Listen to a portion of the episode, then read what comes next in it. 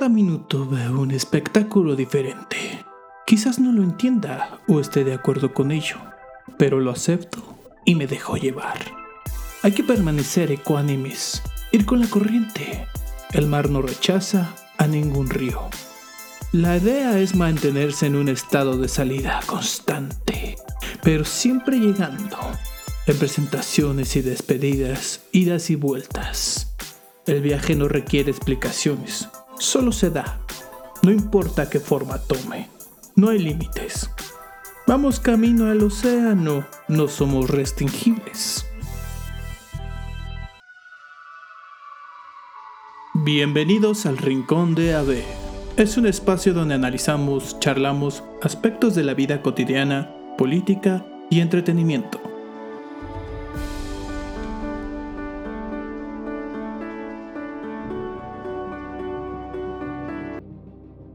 Hola amigos, el día de hoy vamos a tratar de explicar un tema muy complejo. ¿Qué es la posmodernidad? Sin duda, es un término elusivo que se somete a múltiples interpretaciones subjetivas. En realidad, es un concepto que nació a raíz de un movimiento artístico a finales de los 60, para explicar y comprender las transformaciones sociales a través de la historia. Sobre todo en las sociedades occidentales, hemos generado distintas marcas de conocimiento que incluyen conceptos y teorías distintas.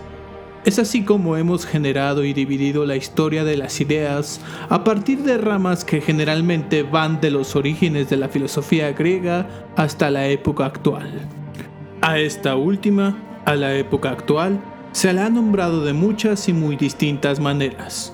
La posmodernidad es un concepto que hace referencia al estado general sociocultural por el que atraviesan las sociedades occidentales actualmente. La posmodernidad supone el análisis de la actual civilización occidental, la organización política, económica, así como la actividad artística, desde una dimensión subjetiva e intelectual con el objetivo de llevar a cabo cambios de valores y de construcción de figuras y conceptos, estructuras, en pos de mejorar de manera colectiva a la sociedad.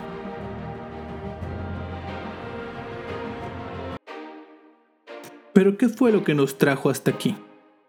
Analizaremos brevemente la historia que nos trajo hasta el concepto de la posmodernidad. En el siglo XVI, Copérnico sacó el modelo heliocéntrico y la Tierra y el hombre dejaron de ser el centro del universo. Quizás la frase el universo no gira alrededor de ti señala el inconsciente cuando lo usamos. El inconsciente egocéntrico no de un individuo, sino del ego herido colectivo de los cimientos de nuestra civilización. Este cambio derribó dogmas que parecían inamovibles dado el poder feudal y de la iglesia en particular que ostentaba el monopolio de la generación y divulgación del conocimiento. Emerge entonces el pensamiento de la ilustración, de la mano de filósofos como Immanuel Kant, que buscaban la liberación del ser humano a través del conocimiento de la naturaleza por medio de la lógica y la razón incluyendo a los fenómenos sociales, movimiento que a su vez crea lo que hoy conocemos como el método científico. La primera gran victoria de la Ilustración sería, sin duda, la Revolución Francesa, que irónicamente terminaría desembocando en un totalitarismo autoritario. No obstante, el surgimiento de ciencias sociales de la mano de las ideas de la Ilustración desembocó claramente en la tentación de explicar la historia y los fenómenos sociales a través del método científico, en un asiago esfuerzo por descubrir la lógica de los movimientos sociales y sus causas. Un ejemplo de esto es el materialismo histórico y el capital de Karl Marx.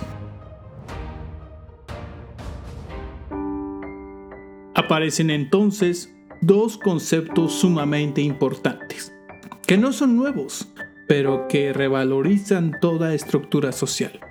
La utopía que aparece en todos los discursos políticos y sociales, en los que se aspira al progreso, y enarbolan una metanarrativa con la esperanza de alcanzarlo. La metanarrativa es en sí un esquema de cultura global o totalizador que organiza y explica conocimientos y experiencias.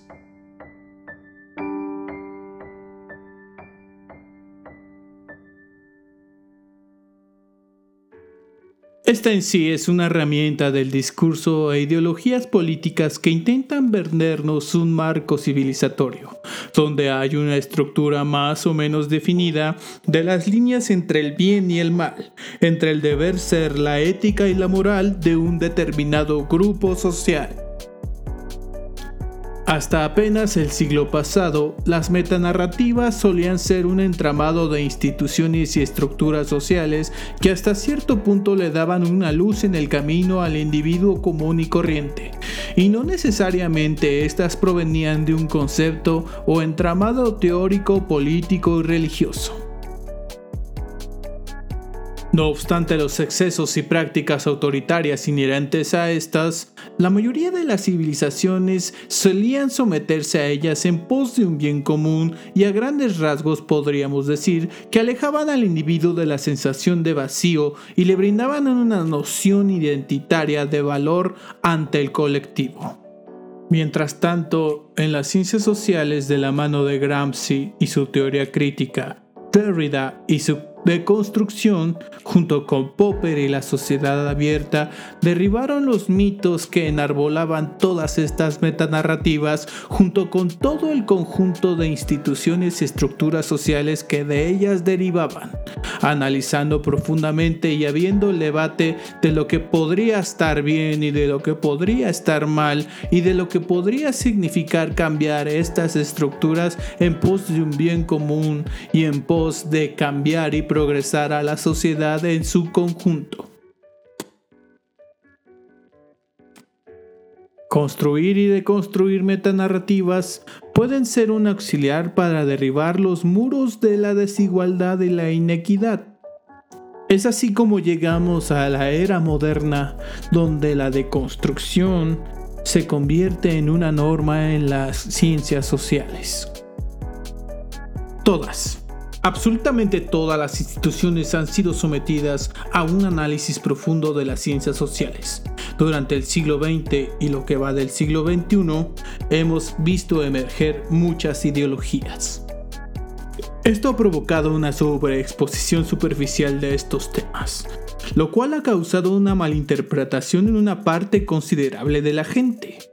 Irónicamente, una parte del movimiento postmoderno muestra claramente una tendencia hacia el radicalismo irracional.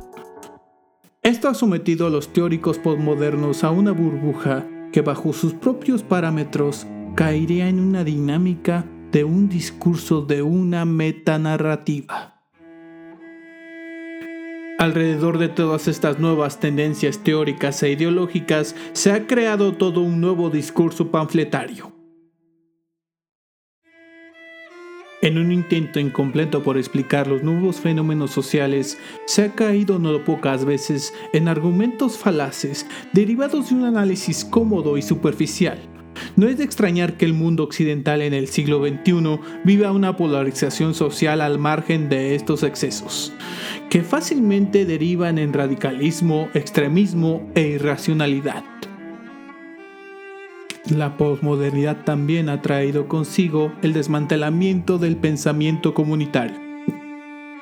Cada vez es menos común escuchar que una comunidad se organiza y soluciona sus problemas. Cada vez es más común encontrar individuos radicales, cada vez más aislados y exiliados de su entorno social. Sin duda la posmodernidad nos liberó de muchos dogmas, derribó mitos y causó un análisis profundo en nuestra sociedad. Pero esto también trajo consigo un sentido de indefinición, un sentido fino de relativismo y subjetividad, en el que nada es cierto y todo es permitido. Pero también trajo consigo una época de vacío. Vacíos que irónicamente están siendo ocupados por ideologías radicales y extremistas, Cada vez es más difícil encontrar un consenso, generar un ambiente social menos excluyente. La sociedad parece estar condenada a la confrontación. Encontrar el consenso depende de nosotros.